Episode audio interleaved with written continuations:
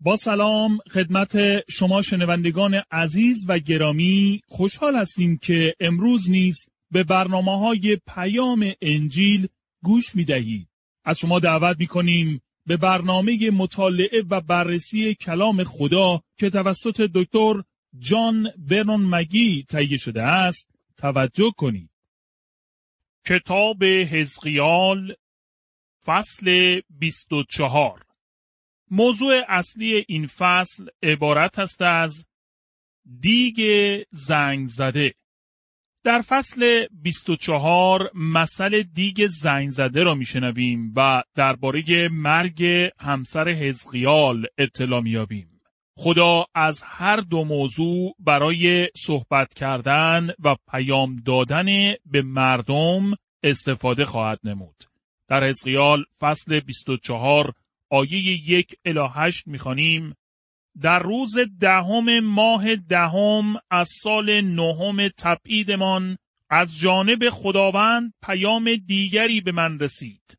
او فرمود ای انسان خاکی تاریخ امروز را یادداشت کن زیرا در همین روز پادشاه بابل محاصره اورشلیم را آغاز کرده است. سپس برای قوم یاقی اسرائیل این مثل را تعریف کن و از جانب من به ایشان بگو دیگی را از آب پر سازید و بر آتش بگذارید. آن را از بهترین گوشت ران و راسته و از بهترین استخوانها پر کنید. برای این کار بهترین گوسفندان گله را سر ببرید. زیر دیگ هیزم بسیار بگذارید. گوشت را آنقدر بپزید تا از استخوان جدا شود. سپس تکه های گوش را از آن بیرون آورید تا حتی یک تکه نیز باقی نماند. آنگاه خداوند چنین ادامه داد. وای بر تو ای اورشلیم ای شهر جنایتکاران تو چون دیگی زنگ زده هستی که هرگز زنگ آن زدوده نشده است شرارت اورشلیم بر همه آشکار است در آنجا آدم می‌کشند و خونشان را بر روی سنگ ها باقی می‌گذارند تا همه ببینند. حتی سعی نمی کنند که آن را بپوشانند. من نیز خونی را که روی سنگ ها ریخته شده همانطور باقی گذاشتم و آن را نپوشاندم تا همواره نزد من فریاد کرده مرا به خشم بیاورد تا از آن شهر انتقام بگیرم. این اولین مرتبه است که حزقیال تاریخ اعلام پیام را مشخص کرده است. در این زمان نبوکت نصر محاصره اورشلیم را آغاز کرد و دیوارهای شهر اورشلیم را در هم می شکست. خبرگزاری های تلویزیونی در آنجا نبودند تا حزقیال ببیند چه اتفاقی میافتد و همچنین وسایل سریع ارتباط جمعی نیز وجود نداشت که خبرها را از اورشلیم به بابل یعنی به محلی که حزقیال در آنجا بود برساند. تنها روش امکان پذیر برای دریافت یک خبر توسط حزقیال این بود که خدا آن را به حزقیال مکاشفه و آشکار ساخته بود. بعضی از مفسرین سازشکار و دنیوی با این موضوع مشکل دارند و یکی از آنان گفته است اعلام تاریخ دقیق این محاصره نشان دهنده وضعیت دشواری است که حزقیال در آن قرار داشت. از یک سو این احتمال را بیان می کند که حزقیال فریبکار بوده و به علت روابط مخفیانه که داشته از این محاصره آگاه شده بود یا اینکه نوعی الهام خاص داشته است.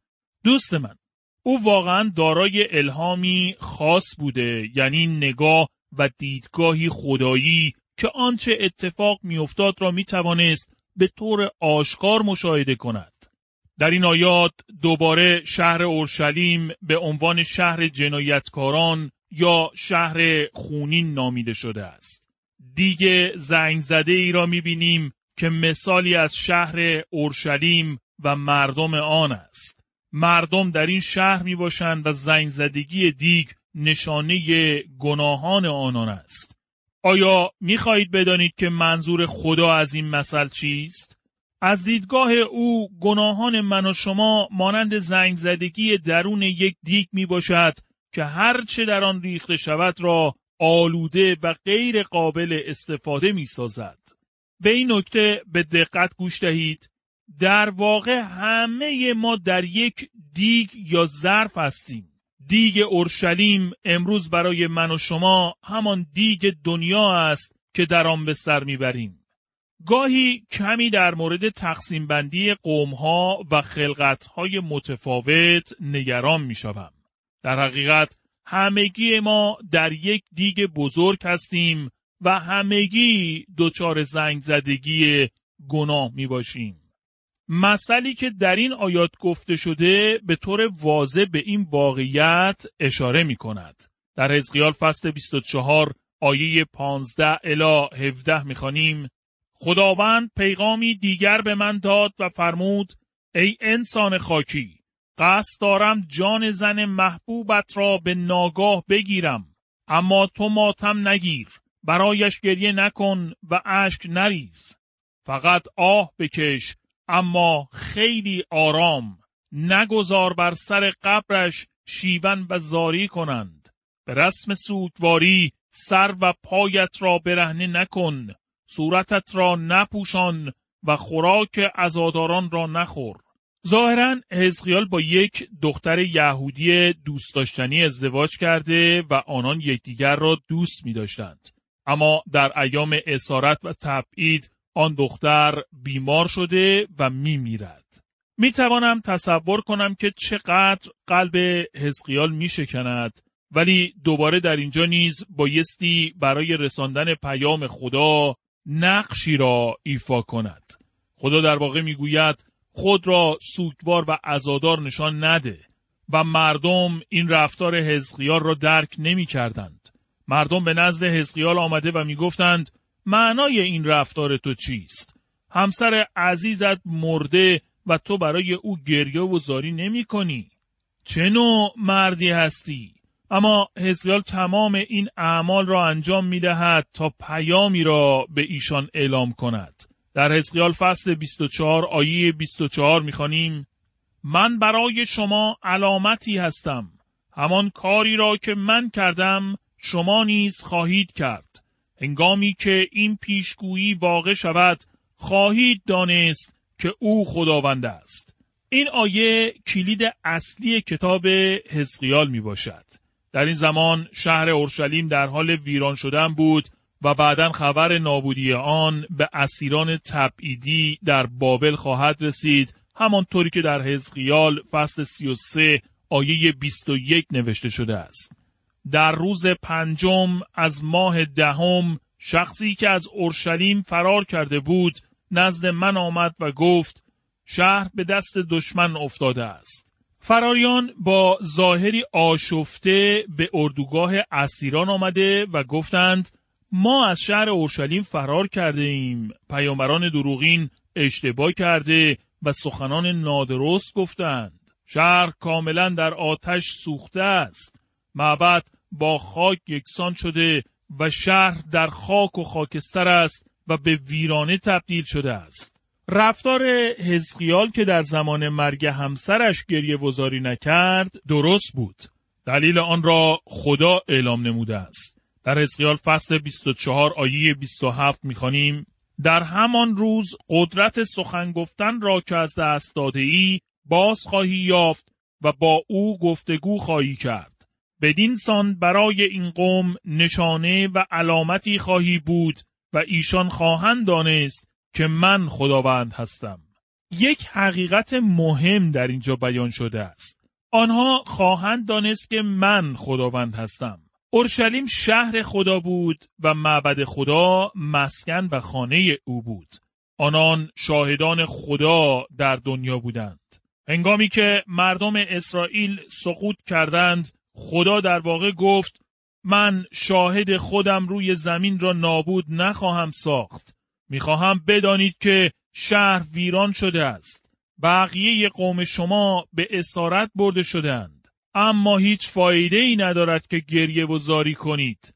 اکنون آه و ناله شما نزد من بیفایده است من این کار را انجام داده و مسئول داوری و مجازات شما هستم خداوند عیسی مسیح در کتاب مکاشفه یوحنا به هر یک از هفت کلیسا گفته است بهتر است که از شهادت خود در دنیا مراقبت کنید وگرنه خواهم آمد و چراغدانهای شما را از شما خواهم گرفت و نورتان دیگر نخواهد تابید. دوست من چراغدان همه آن هفت کلیسا از بین رفته است. امروز هیچ کدام از آن کلیساها باقی نماندند. این واقعیت بایستی برای ما پیامی داشته باشد. اگر شما یک مسیحی هستید و امروز نمی‌خواهید برای خدا بیستید او چراغدان شما را از بین خواهد برد تا نورتان خاموش شده و نتابد. این یک پیام قوی است. پیامی ضعیف و احساساتی نیست. این حزقیال است و از طرف خدا سخن می‌گوید. او کلام خدا را اعلام می کند بارها گفته است خدا به من چنین فرمود. اگر می‌خواهید دلیل و برهانی بر علیه پیام او داشته باشید بایستی با خداوند صحبت کنید. ولی به یاد بسپارید که خدا همیشه درست می‌گوید و حق دارد و ما نادرست گفته و اشتباه می باشیم. کلام خدا در هر شرایطی درست و حقیقت است. دوستان عزیز در اینجا مطالعه و بررسی فصل 24 در کتاب حزقیال به پایان می رسد و اکنون به بررسی فصل 25 در این کتاب توجه بفرمایید. کتاب حزقیال فصل 25 موضوعات اصلی این فصل عبارتند از نبوتها بر علیه ملتها بر ضد امونیان بر ضد موآبیان بر ضد ادومیان بر ضد فلسطینیان. اکنون به بخش جدیدی در کتاب حزقیال می رسیم که شامل فصلهای 25 الی 32 و نبوتهایی در ارتباط با ملل اطراف سرزمین اسرائیل می باشد. تا آنجا که امروز می‌دانیم اکثریت این ملل مدت هاست که از بین رفتند و نبوت ها درباره آنان به انجام رسیدند. تا اینجا حزقیال نبوت هایی را در ارتباط با شهر اورشلیم و سرزمین اسرائیل اعلام نمود چون تبعید و اسارت نهایی قوم اسرائیل هنوز فرا نرسیده بود. مردم تا آخرین لحظه با توجه به سخنان پیامبران دروغین این امید واهی را داشتند که خدا شهر اورشلیم و سرزمین اسرائیل را نابود نخواهد نمود. از این گذشته آیا خدا به این طریق می‌خواست با مردم دنیا ارتباط برقرار کند؟ وقتی نابودی شهر اورشلیم فرا رسید مردم شگفت زده شده بودند. آنها حیرت زده به آنچه اتفاق میافتاد نگاه می‌کردند. می توانم تصور کنم در میان ساکنین بابل این خبر اعلام شد که اورشلیم نابود شده است و همه جا گفته می‌شد که نبوکت نصر با سپاهیانش وارد شهر اورشلیم شده و دیوارهای آن را فرو ریخته است. نبوت های حزقیال به انجام رسیده و صحت سخنان او اثبات شدند. از اینجا به بعد دیگر حزقیال نبوتی در ارتباط با اتفاقات نابودی اورشلیم اعلام نخواهد نمود چون او تاریخ را نمی نویسد. خدمت او نبوت کردن است. اکنون او به سرزمین ها و ملل اطراف اسرائیل توجه خواهد نمود. برای آنها چه اتفاقی خواهد افتاد؟ حزقیال درباره آنان نیز نبوت خواهد کرد. پیام های عالی در این فصل برای ما وجود دارد. شهر خدا اکنون به ویرانه تبدیل شده است. می توانم مردی به نام ارمیا را ببینم که در میان ویرانه های شهر ایستاده و اشک از چشمانش سرازیر شده و قلبش شکسته است. او آینه ای از آن کسی است که حدود بیش از 500 سال بعد از ارمیا خواهد آمد و او نیز بر روی کوه زیتون در برابر شهر اورشلیم نشسته و برای آن شهر گریه خواهد نمود چون می‌داند نابودی این شهر دوباره اتفاق خواهد افتاد به این دلیل که مردم آن از خدای زنده و حقیقی روی برخواهند گرداند. و از خدا دور خواهند شد. همچنین پیامبر دیگری را می‌بینیم که برای این شهر اشک نمیریزد و خواهیم گفت که چرا چنین می‌کند. در این زمان همسر عزیزش مرده است و کتاب مقدس به طور آشکار می‌گوید که او همسرش را دوست داشت. این پیامبر حزقیال می باشد و به او گفته شد که ناله و زاری نکند.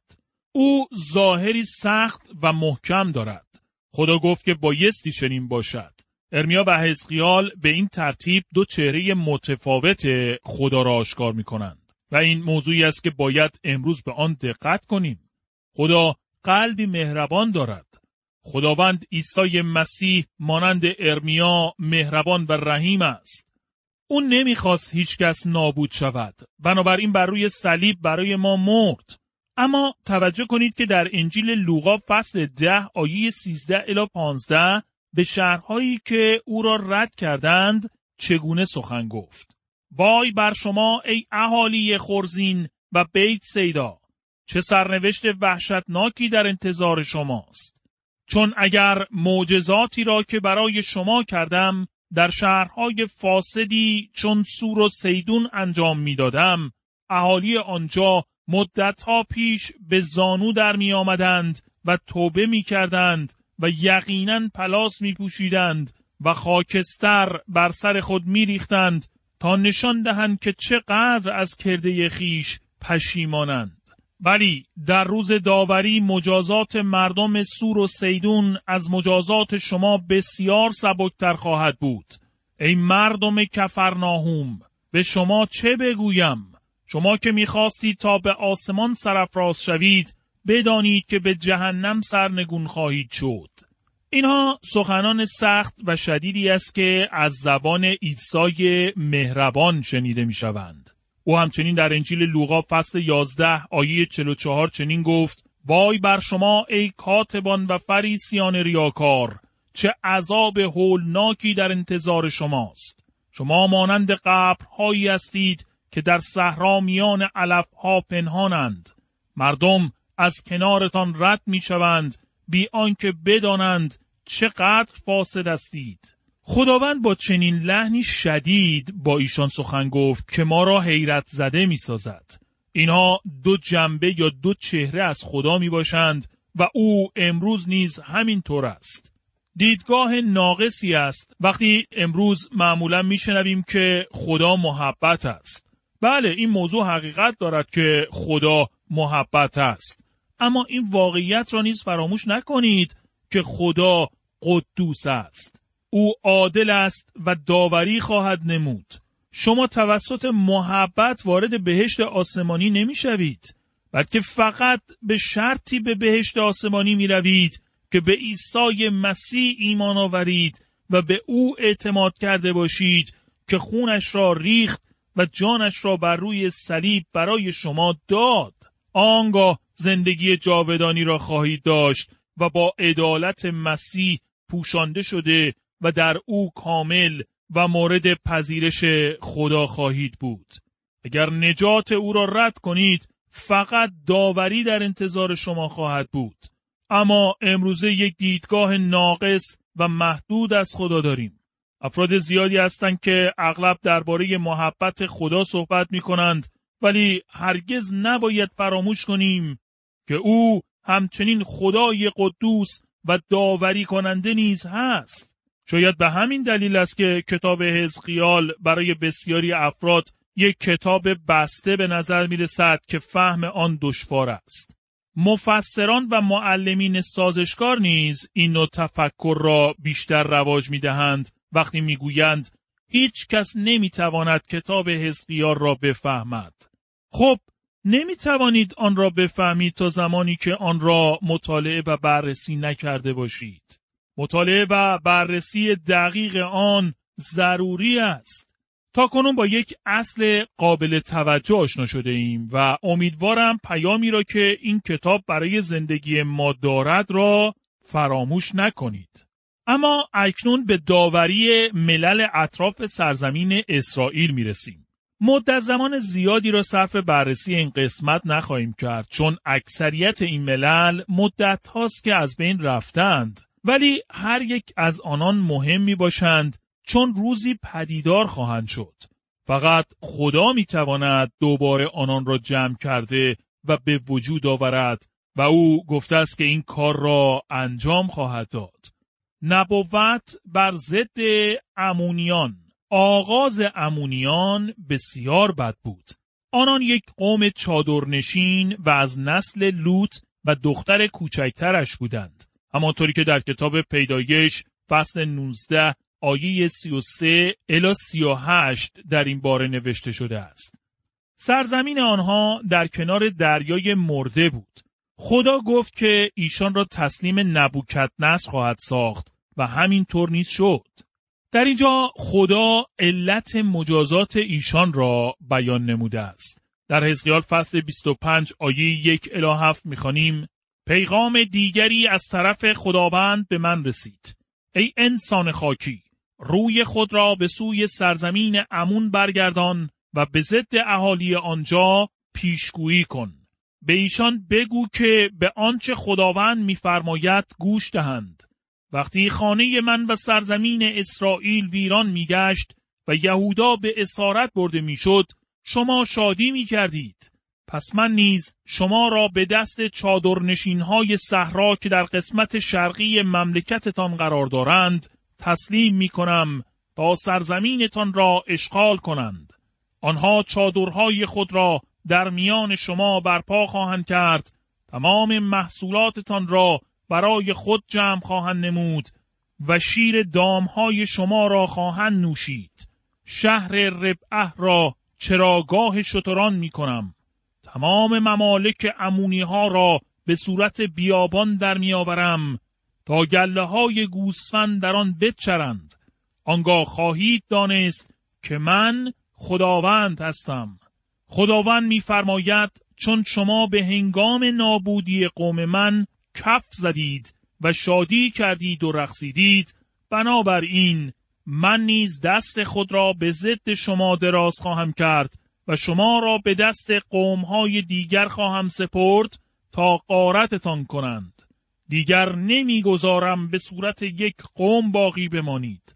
شما را هلاک می کنم تا بدانید که من خداوند هستم. وقتی دشمنان قوم اسرائیل را نابود می کردند امونیان شادی و خوشی کرده و در واقع با دشمنان قوم خدا متحد بودند. ولی همان دشمن امونیان را نیز از بین برد. در ارمیا فصل 49 آیه 6 در ارتباط با آنها نوشته شده است ولی در آینده بار دیگر کامیابی را به امونی ها باز خواهم گرداند. خدا آنها را داوری نمود تا بدانند که او خدای زنده و حقیقی است شنوندگان عزیز در اینجا وقت برنامه امروز ما به پایان می رسد. از شما دعوت می کنیم در برنامه آینده نیز به مطالعه و بررسی کلام خدا توجه کنید.